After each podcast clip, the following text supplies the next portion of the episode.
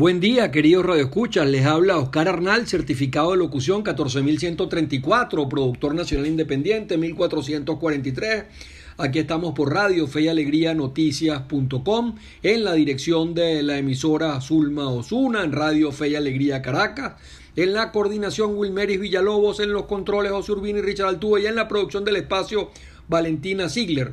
Nos pueden seguir por la 1390 AM y en diferido en nuestros podcasts Hoy, 21 eh, de febrero del 2022, tenemos un resumen interesante de las noticias más relevantes del día. Eh, en primer lugar, la noticia que estremece las redes y la opinión pública nacional son las filtraciones del banco suizo, del Credit Suisse, donde eh, se ha informado que se albergan cuentas de dictadores, corruptos y narcotraficantes. Estas cuentas, digamos, eh, tocan eh, dinero eh, de PDVSA venezolano. Esto está en el Miami Herald. Y son más de 20 los venezolanos implicados del saqueo que se produjo en la estatal PDVSA, digamos, empresa petrolera que producía 3 millones y medio de barriles diarios hace más de de 20 años y que ha pasado a producir escasamente hoy medio millón, 700 mil barriles diarios y los depósitos en el banco, digamos, producto de esta corrupción que se desató en PDVSA y que tiene entre otros a Rafael Ramírez, digamos, en fuga en Italia, y esos depósitos suman más de 273 millones de dólares, dice el reporte. Eh, Igualmente, en otras noticias, un general de la aviación reveló dónde están los rusos en Venezuela, qué hacen y los equipos que estos rusos manejan.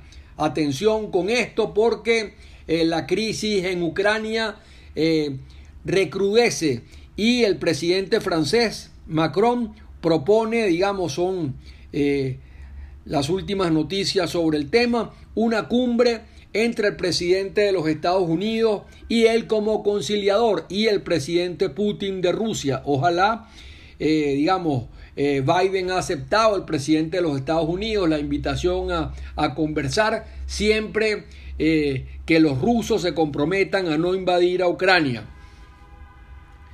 Luego, digamos, en otras noticias, para trabajar hay que callar, denuncian trabajadores de, de Sidor y de Ferrominera eh, del Orinoco, estas empresas de Guayana. Y trabajadores que dicen que, digamos, hay que guardar una absoluta eh, discrecionalidad al trabajar para el, para el gobierno eh, del señor Maduro porque la disidencia, digamos, es perseguida a pesar de que la constitución señala que a la administración pública se entra por méritos o se entra por concursos y se asciende por méritos, o sea, méritos y concursos siempre para entrar y para ascender, pero el tema de la politización e ideologización de todas las instituciones del Estado corroe eh, la, la administración pública y también evidentemente viola la constitución, aunque cuánto ganan los trabajadores públicos hoy, eso es una pregunta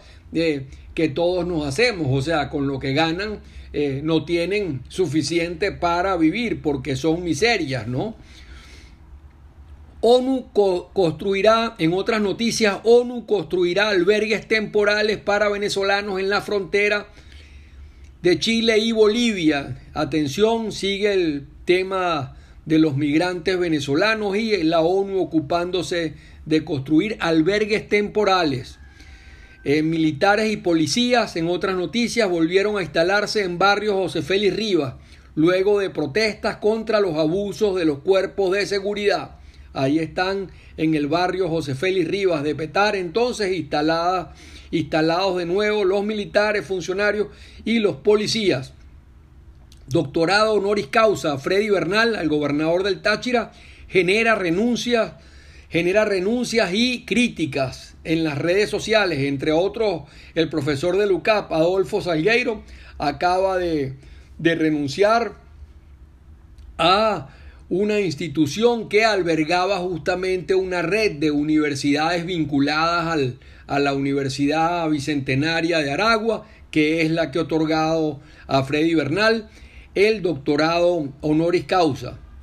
Expresidenta de Bolivia, Yanine Áñez, denunció torturas psicológicas al cumplir 12 días en huelga de hambre. Sabemos que, digamos, una vez que volvieron los partidarios de, Evo Morales al poder, inmediatamente eh, juzgaron a, la expresidenta Yanine Áñez por, eh, eh, por intentos de, golpe de Estado y está siendo en este momento, pues, víctimas de, según evidentemente sus asesores, abogados, etcétera, de tortura psicológica. En Perú comenzó el juicio contra expresidente Ollanta Humala y su esposa. Bueno, esto eh, precisamente por el tema de Odebrecht que, contaminó, eh, digamos, a, los gobiernos de, la América Latina, eh, sin, sin, excluir el gobierno venezolano que, que, en algún momento tendrá también que, que presentar cuentas ante la justicia por el caso de Odebrecht, donde hay importantes implicados también, además de esta nueva revelación que estremece la opinión pública mundial, está en todas partes de Credit Suisse.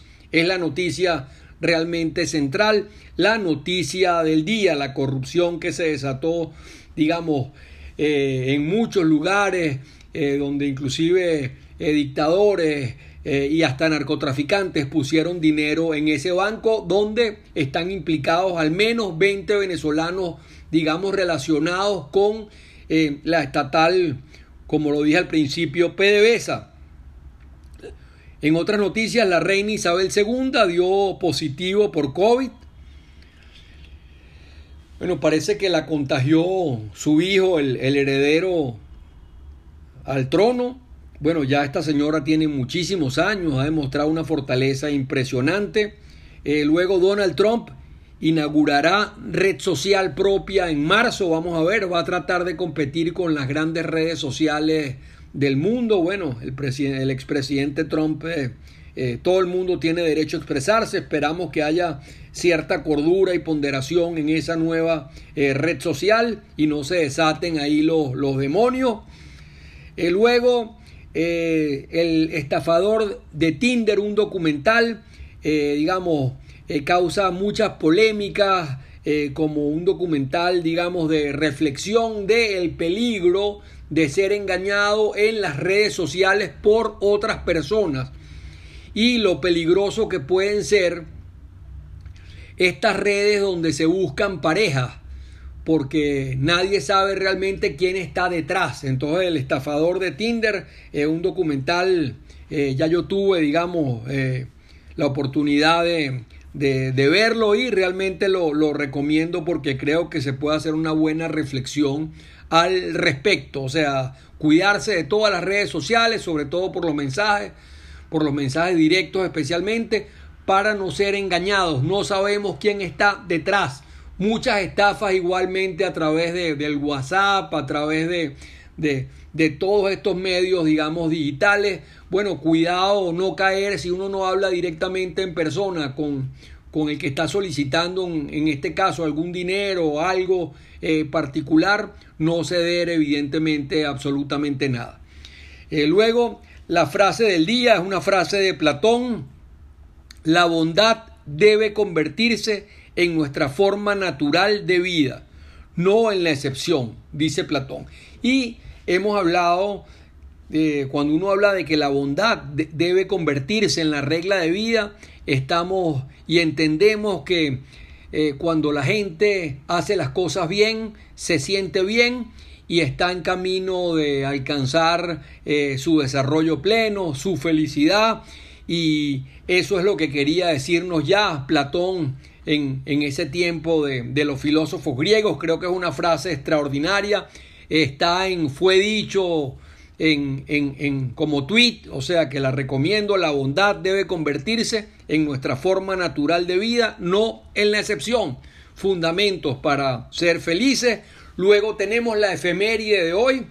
¿verdad? Un 21 eh, de febrero, esto del año 36, el presidente López Contreras da a conocer el programa de febrero, programa eh, que significó eh, para ese entonces una, un cambio de 180 grados con el gomecismo, en el sentido de que establecía ya la reforma constitucional y establecía una cantidad de reformas sociales, eh, entre ellas la creación de la Oficina eh, Nacional eh, del Trabajo, donde se incorporó, por ejemplo, Rafael Caldera, siendo un joven venezolano que después iba a dar, digamos, que hablar mucho y iba a hacer mucho por, por el país. Y en este sentido, digamos, y con esto con esta efeméride tan trascendente. Fue, fue el primer plan realmente de impacto, de reforma del Estado, de reforma social, eh, reformas en el sentido eh, sanitario, médico, asistencial, que presentó este gobierno que hizo una cosa muy interesante, ¿no? Porque la gente no recuerda que López Contreras, que fue el sucesor, es más, eh, eh, muchos dicen que Gómez dejó claramente a López Contreras como su sucesor. López Contreras, que había sido designado para un periodo de siete años cuando se reforma la constitución y cambia el periodo de siete años a cinco, eso se lo reconoce la historia, acepta que en esa nueva constitución, o sea, en esa constitución ahora López Lópezista, el periodo cambie de 7 a 5 años y a pesar de que él ha sido electo para 7 años, eh, digamos, asume un periodo de 5 años. Y con esto, querido Radio Escucha, eh, terminamos eh, el resumen de noticias y no se pierdan lo que viene a continuación.